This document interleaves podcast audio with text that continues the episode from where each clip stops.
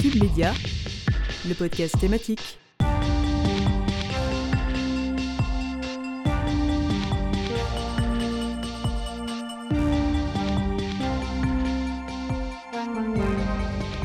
Bonjour à tous et à toutes et bienvenue sur notre nouvel épisode de podcast Cube Média. Cette semaine, nous mettons les petits plats dans les grands puisque nous allons nous interroger sur ce que contiennent nos assiettes. En effet, les dernières nouvelles sur les pizzas Buitoni ont quelque peu choqué notre rédaction et je suis certaine que nous ne sommes pas les seuls. Alors, pour évoquer ce sujet, vous pourrez entendre dans ce podcast Manon Austin qui reviendra justement sur cette affaire de pizza, Sarah Arendt vous parlera de ces plats que l'on pensait provenir d'une certaine culture alors que la réalité en est bien plus complexe. Et enfin, Elsa Rancel éveillera nos sens avec un plat bien particulier dont l'odeur est bien pire que celle du maroilles, le surstroming. Quant à moi, Manon Dufour, je serai à l'animation et à la réalisation de ce podcast culinaire.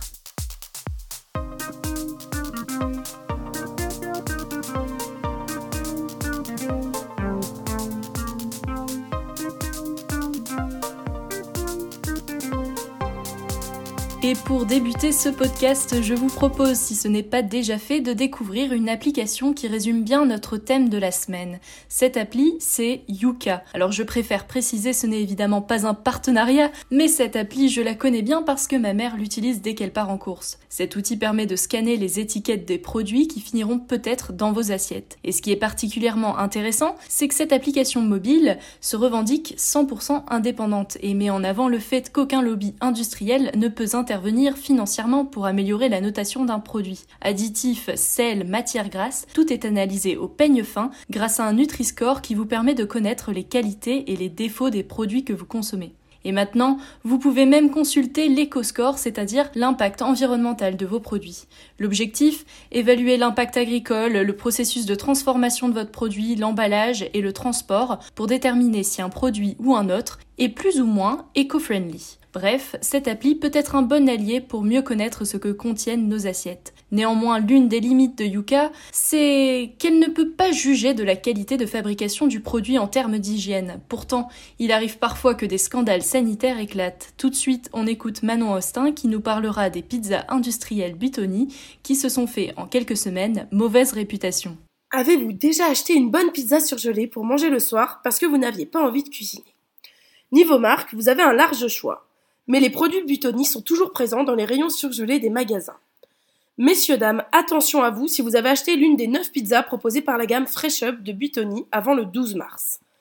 La marque rappelle les pizzas achetées avant cette date au nom du principe de précaution, après que des enfants aient développé un syndrome hémolytique urémique suite à une contamination à la bactérie Escherichia coli.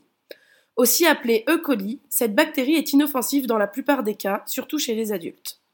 Elle provoque des diarrhées, parfois sanglantes, des intoxications alimentaires, des, douleurs, abdominales, des vomissements ou de la fièvre. En cas de diarrhée sanglante, une puissante toxine est sécrétée et est à l'origine du syndrome hémolytique urémique ou SHU. Les symptômes apparaissent entre 3 et 15 jours après infection. Le SHU entraîne des atteintes de la fonction rénale du malade à cause d'une baisse de concentration des cellules sanguines. 25% des malades souffrent aussi de complications neurologiques comme des hallucinations ou des amnésies, pouvant aboutir à un coma. Une insuffisance rénale chronique peut aussi apparaître même plusieurs années après. En février et mars, le SHU a contaminé 75 enfants de 1 à 18 ans. 48 cas graves ont été identifiés et 34 sont encore à l'étude. Seuls deux adultes ont été contaminés. Ces chiffres, exponentiels par rapport à la moyenne française, inquiètent parce qu'ils touchent principalement les jeunes. À cause de leur système intestinal plus faible, ils sont plus sensibles à cette bactérie.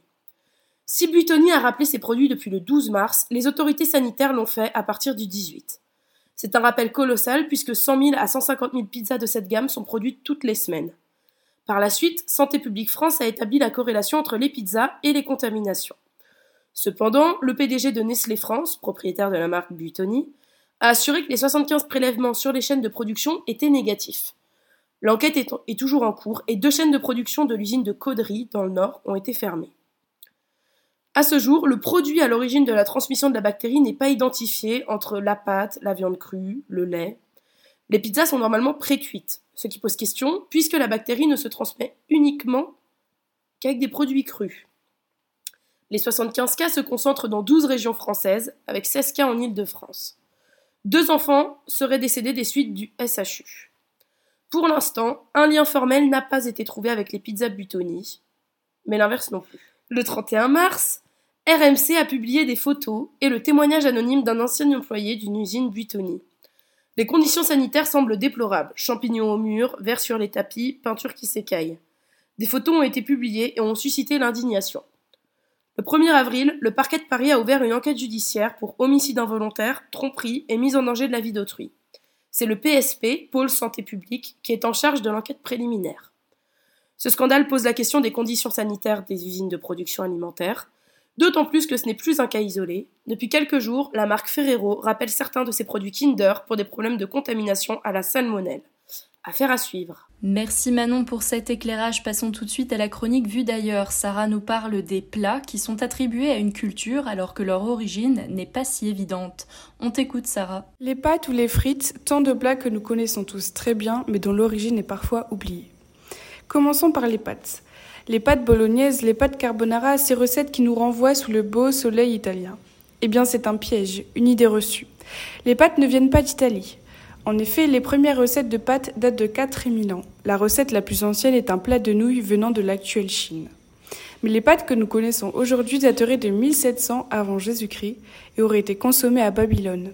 Les Grecs, les Romains et les Arabes auraient alors consommé des pâtes bien avant le voyage de Marco Polo en Chine. Cela n'est pas surprenant car en Mésopotamie, la culture du blé a commencé vers moins 8000 avant Jésus-Christ. C'est avec l'Antiquité et l'Empire romain que les pâtes ont été attribuées à l'Italie. Ce sont eux qui ont élaboré des recettes que nous connaissons aujourd'hui, notamment les lasagnes que l'on peut retrouver dans les écrits de Cicéron, un philosophe romain. Revenons maintenant sur les frites. L'éternel débat sur leur origine, viennent-elles de France ou de Belgique? Selon les historiens belges, la frite serait apparue au XVIIe siècle lors d'un hiver particulièrement froid.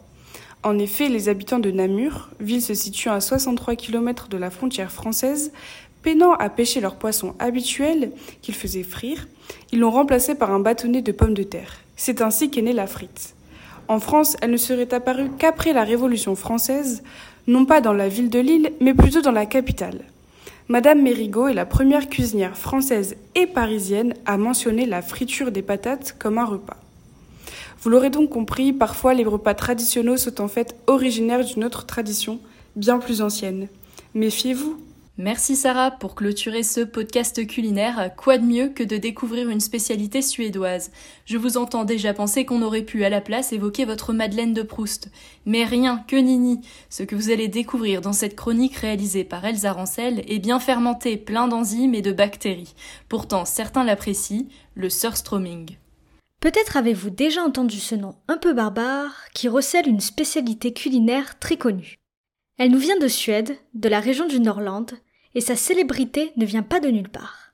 Le Sustroming, c'est du hareng de la Baltique qui a fermenté plusieurs mois dans une boîte de conserve. Appétissant, n'est-ce pas? Ce qui fait son charme et sa célébrité, c'est son odeur quelque peu étonnante. Mais avant de vous raconter son histoire, je suis partie à la rencontre d'une Suédoise pour savoir exactement comment le terme surströmming se prononce. Ordet uttalas som eh, surströmming. Surströmming. Surströmming donc. C'est un mot composé de sur, aigre, et strömming, hareng. À l'origine, la fermentation du hareng était un procédé de conservation peu coûteux. Il aurait notamment été utilisé pendant la guerre nordique de sept ans, de 1563 à 1570, opposant la Suède et le Danemark contre la Pologne. Les harengs de la Baltique sont pêchés au printemps et sont salés. Ils sont ensuite stockés dans des boîtes de conserve partiellement fermées pour qu'ils puissent continuer leur fermentation. À la manière d'un bon vin, le surströmming se bonifie avec le temps et il est généralement accompagné de pain et de pommes de terre. Mais avant d'arriver au moment de la dégustation, l'ouverture d'une boîte de surströmming n'est pas à prendre à la légère. Il faut placer la boîte, bombée par la fermentation, dans une bassine d'eau avant de la percer. Cela évitera qu'elle n'explose dans le visage de celle ou celui qui souhaite y goûter. Le hareng est ensuite lavé et vidé. L'étape la plus importante n'est pas à oublier. L'ouverture et la dégustation se fait à l'extérieur. La cause? Une odeur particulièrement nauséabonde, ce qui fait notamment sa célébrité. Cela a d'ailleurs donné lieu à un Sustroming Challenge sur les réseaux sociaux. Je suis partie à la rencontre d'Amine, étudiant français en échange à l'université d'Umeå. Il a bien voulu me partager son expérience suite à sa propre dégustation de ce plat typique suédois. Alors pourquoi j'ai essayé de goûter au strumming Déjà, faut savoir que je suis quelqu'un qui adore essayer tout type de nourriture. Du coup, en arrivant en Suède, c'était un des trucs que je comptais, à, comptais goûter. Bah, c'est une expérience. c'est une expérience. Déjà, on, l'ouvre pas comme euh, on, devrait l'ouvrir, c'est-à-dire sous l'eau. Du coup, euh, ça gicle un peu partout. Malheureusement, j'étais un peu loin. Première chose qui frappe, en fait, dès l'ouverture, c'est l'odeur. Une sorte de relent qui, s'étend en fait tout autour de, la boîte. Et ensuite, on a ouvert entièrement la boîte. Et là, c'était vraiment la, la boîte de Pandore, euh, les problèmes et tout. Et une odeur, mais Vraiment, je pourrais pas caractériser. C'est une odeur genre nauséabonde. On a tous goûté un peu, mais euh, pas la suédoise, non, c'est trop simple. On va pas prendre le, petit pain, les petites pommes de terre, non, on l'a mangé directement à la boîte. J'ai pas vomi. J'ai pas vomi, mais j'étais à deux doigts parce que c'est costaud, quoi. Je pense que si c'est lavé, que c'est ouvert sous l'eau, qu'il y a tout ce processus, ça doit être plus agréable à manger je peux pas ne pas dire j'ai pas goûté à ça alors que je suis en Suède. Je suis dans la région du streaming. Faut que j'essaye au moins une fois. même si c'est horrible, même si je me fais du mal à moi-même, il faut que je teste en fait. Et, euh, du coup, goûter le streaming, moi j'étais content. Et, ça me fait des histoires à raconter, et, c'est rigolo. Vous l'aurez compris, ce hareng fermenté n'est pas à prendre à la légère. Si vous vous rendez en Suède, n'oubliez pas de vous rendre dans le supermarché du coin. Oh, et un dernier rappel, N'oubliez pas d'ouvrir le sustroming à l'extérieur et de porter des vêtements que vous n'aimez pas. Bonne dégustation Merci Sarah, j'espère que tu auras donné envie à quelques curieux et curieuses de tenter l'expérience de ce mets bien odorant. Ce podcast touche à sa fin, mais je tenais à remercier encore une fois l'ensemble de nos chroniqueuses, Manon Austin, Sarah Errand et Elsa Rancel, qui nous ont offert un autre regard sur ce que contiennent nos assiettes. En attendant, vous pouvez retrouver l'ensemble de nos podcasts sur Spotify, Deezer et Apple Podcasts. Cube le podcast thématique.